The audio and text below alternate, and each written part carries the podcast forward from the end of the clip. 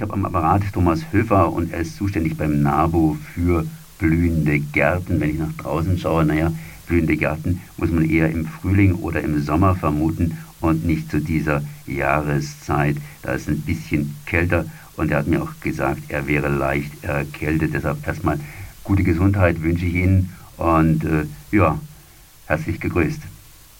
Ja, vielen Dank, Herr Grammelsbach. Äh, guten Tag, liebe Zuhörer des Radiosenders. Sie sind zuständig für blühende Gärten. Das heißt, um was geht es denn da überhaupt? Das heißt, äh, Kleingärtneranlagen oder äh, wo, wo, wo, wohin läuft die ganze Geschichte? Ja, also ich bin selber als äh, Gartenplaner tätig im Raum Reutlingen und äh, bin im NABU seit vielen Jahren aktiv und der NABU setzt sich äh, jetzt die letzten Jahre vermehrt eben auch auf Grundlage von dem Thema Insektensterben noch mehr mit dem Thema auseinander, hat auch einige Kampagnen in Baden-Württemberg wie blühende Gärten und naturnah dran gestartet, wo es Zuschüsse und Fördermittel gibt für Privatpersonen, äh, zur Gartenberatung und für Kommunen auch äh, konkret zur Anlage von Gärten. Also blühende Gärten, denke ich, muss man im weiteren Sinne sehen. Das sind die Privatgärten, aber es sind natürlich auch die öffentlichen Grünflächen und es sind auch, können auch Kleingartenanlagen sein, ja. Sie sitzen hinterm Gartentelefon, wenn man bei Ihnen also anruft, dann erreicht man Sie praktisch. Und was, wo drückt eigentlich der Gartenbesitzer, wo drückt dem Gartenbesitzer der Schuh, beziehungsweise wo muss er die Hacke in die Hand nehmen und was tun? Also viele Anfragen kamen zum Thema Anzahl von Blumenwiesen. Das sehe ich tatsächlich als äh, eine wichtige Frage auch an, weil das nicht unbedingt immer so einfach vonstatten geht, äh, wie es dann aussieht, wenn die Blumenwiese dann blüht und in fertigem äh, Zustand sich dann präsentiert. Ja. Das erfordert einige Vorbereitung vom Saatbeet und auch die Ansaat äh, erfordert äh, gewisse Hinweise, zum Beispiel, dass das Saatgut eben bodenbündig eingewalzt werden muss und nicht eingegraben wird oder eingerecht wird. Solche Detailfragen äh, kommen sehr häufig wenn ich mir nochmal dieses Saatgut anschaue, ich meine, das müssten wir dann immer wieder einbringen, weil ich habe es einmal eingebracht und dann kommt irgendwelches Unkraut auf, äh, sprich das, äh, also irgendwelche Pflanzen, die das, was ich da drin haben wollte, praktisch verdrängen. Hier muss man unterscheiden zwischen Blumenmischungen, die sehr oft im Handel angeboten wurden, vor allem auch in den letzten Jahren äh, mehr oder weniger sehr dominant waren die überwiegend ein Jahr, einjährige äh, Arten enthalten äh, und oft auch Arten, die bei uns nicht heimisch sind, also nicht in dem Spektrum liegen, was eigentlich jetzt die Naturschutzverbände oder das naturnahe Gärtnern äh, so als Ziel hatte, sondern im Vorrang halt diesen Blühaspekt hatten. Die sehen schön aus ähm, und sind vielleicht auch etwas einfacher am Anfang von der Handhabung, von der Ansaat haben aber den großen Nachteil tatsächlich, dass äh, das ganze Blühwunder nach einem Jahr dann äh, sich wieder auflöst, ja, im Folgejahr dann tatsächlich nachsehen äh, muss. Ja.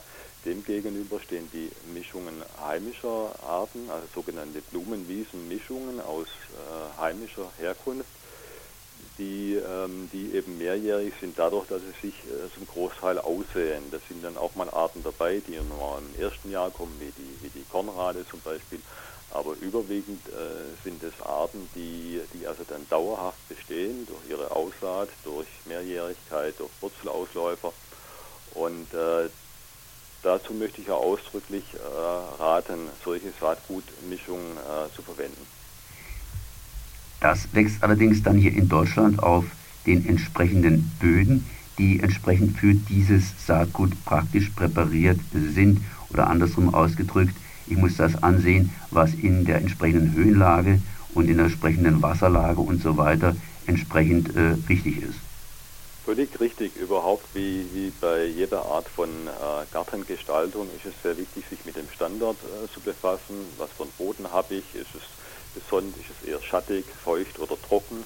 Und dafür dann auch die entsprechende Mischung rauszusuchen. Aber es gibt tatsächlich einige Anbieter, gerade auch bei uns im süddeutschen Raum, die ähm, von der Blumenwiesenmischung bis zur Magerrasenmischung bis zu Schmetterlingssaum, schattige Saumgesellschaften da ein, ein sehr gutes Sortiment anbieten. Wenn man recherchiert unter Wild, äh, Wildblumen äh, dann wird man diese, diese Anbieter finden. Jetzt brauchen wir uns natürlich nicht die ganze Zeit über Blumen zu unterhalten, sondern was ist augenblicklich los? Ich meine, der Gartenbesitzer hat jetzt hier die Laubmassen vor sich und muss praktisch den Weg räumen, dass da nicht irgendwelche Leute auf diesem nassen Laub ausrutschen und hinfallen. Was kann er aktuell tun, um zum Beispiel der Natur was Gutes anzutun? Ja, also völlig richtig. Das sage ich natürlich auch. Also die Wege müssen verkehrssicher sein, auch äh, gerade jetzt in der Übergangszeit, wenn der erste Frost dann kommt und der Briefträger zur Haustür läuft. Äh, die Wege muss man vom Laub freiräumen. Aber, und dafür plädieren wir Naturschutzverbände ausdrücklich, einen Großteil des Laubes im Garten äh, zu belassen und nicht in der Mülltonne zu entsorgen oder an der Grünsammelstelle. Das Laub hat von Natur aus einfach eine wichtige Funktion für das Bodenleben im, im Garten.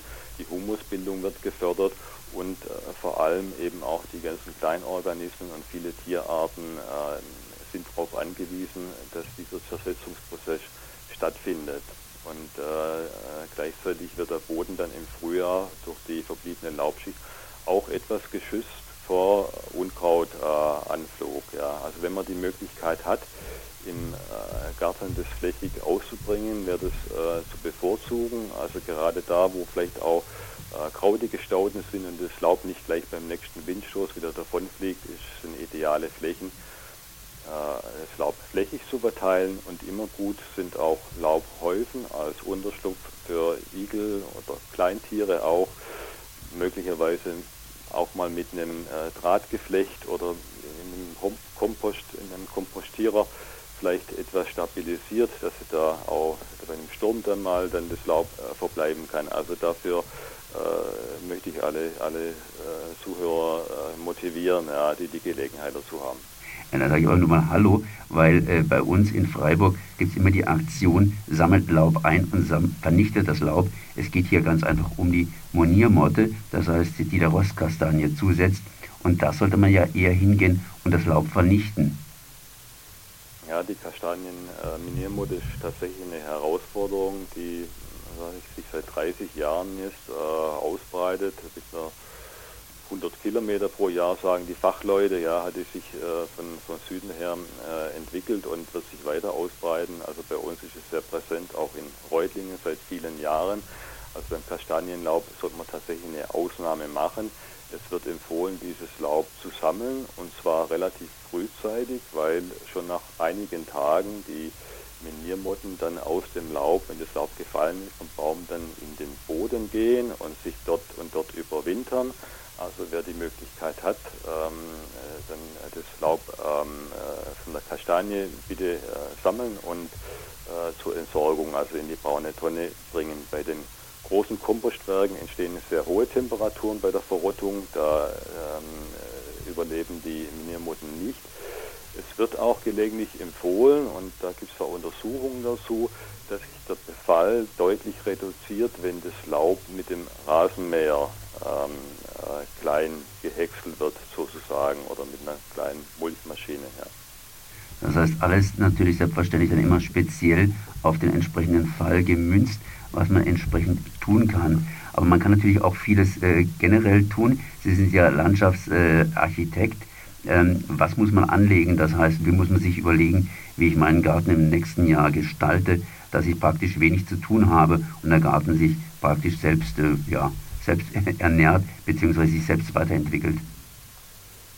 Ja, die Eigenart und die Besonderheit äh, vom Naturgarten äh, äh, ist ja gerade die, dass, dass er sich sehr dynamisch entwickelt. Ja? Dass ich also einen Garten habe, der jedes Jahr etwas anders aussieht, andere Arten sich aussamen, verbreiten oder sich zurückziehen auch mal wieder. Also das erfordert natürlich eine gewisse Bereitschaft, äh, diesen statischen, nicht statischen Zustand zu akzeptieren. Aber wie ich meine, ähm, stellt es auch eine sehr große Bereicherung dar, ja, weil man eben diese Abwechslung hat, diese Vielfalt, diesen Überraschungsmoment. Und ich denke, dahin müssen wir kommen. Ja. Ich bin selber natürlich, komme ich aus dem gestalterischen Bereich auch von der Ausbildung her. Und äh, ich denke, es gibt sicherlich Gartenbereiche, die man formal gestaltet haben möchte. Das muss ich auch nie widersprechen. Ich kann das auch sehr gut kombinieren. Vielleicht im Vordergrund oder da, wo es mir wichtig ist, einen gestalteten, formalen Bereich und im Hintergrund an geeigneter Stelle dann äh, was Wildes. Kann auch einen sehr schönen ähm, Kontrast bringen. Aber das ist grundsätzlich natürlich das Besondere am, am, am, Naturgarten, dass ich da eine ganz andere Lebendigkeit haben und die wollen wir ja auch. Ja? Also auch für Kinder kann das natürlich äh, ähm, so schön eine Rasenfläche ist, auf der man vielleicht ein bisschen Ball spielen kann, aber doch nicht so richtig. Ja? Äh, gerade auch für Kinder können ja solche naturnahe Gartenbereiche äh, sehr interessant sein, wenn da mal ein Käfer krabbelt und ähm, äh, mal, äh, mal eine Schwebfliege oder ein Schmetterling, äh, eine Raupe unterwegs ist. Also ich denke, ich denke, das hat man ein bisschen, ein bisschen zu wenig berücksichtigt die letzten Jahre.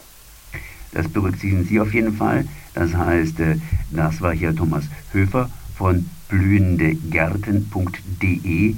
Er sitzt hinterm, ja, hinterm Gartentelefon praktisch und gibt Tipps, wie man in der Stadt und auf dem Land eben seinen Garten gestalten kann, um sowohl dem Menschen ein angenehmes Bild zu bieten, als auch den Tieren einen entsprechenden Lebensraum.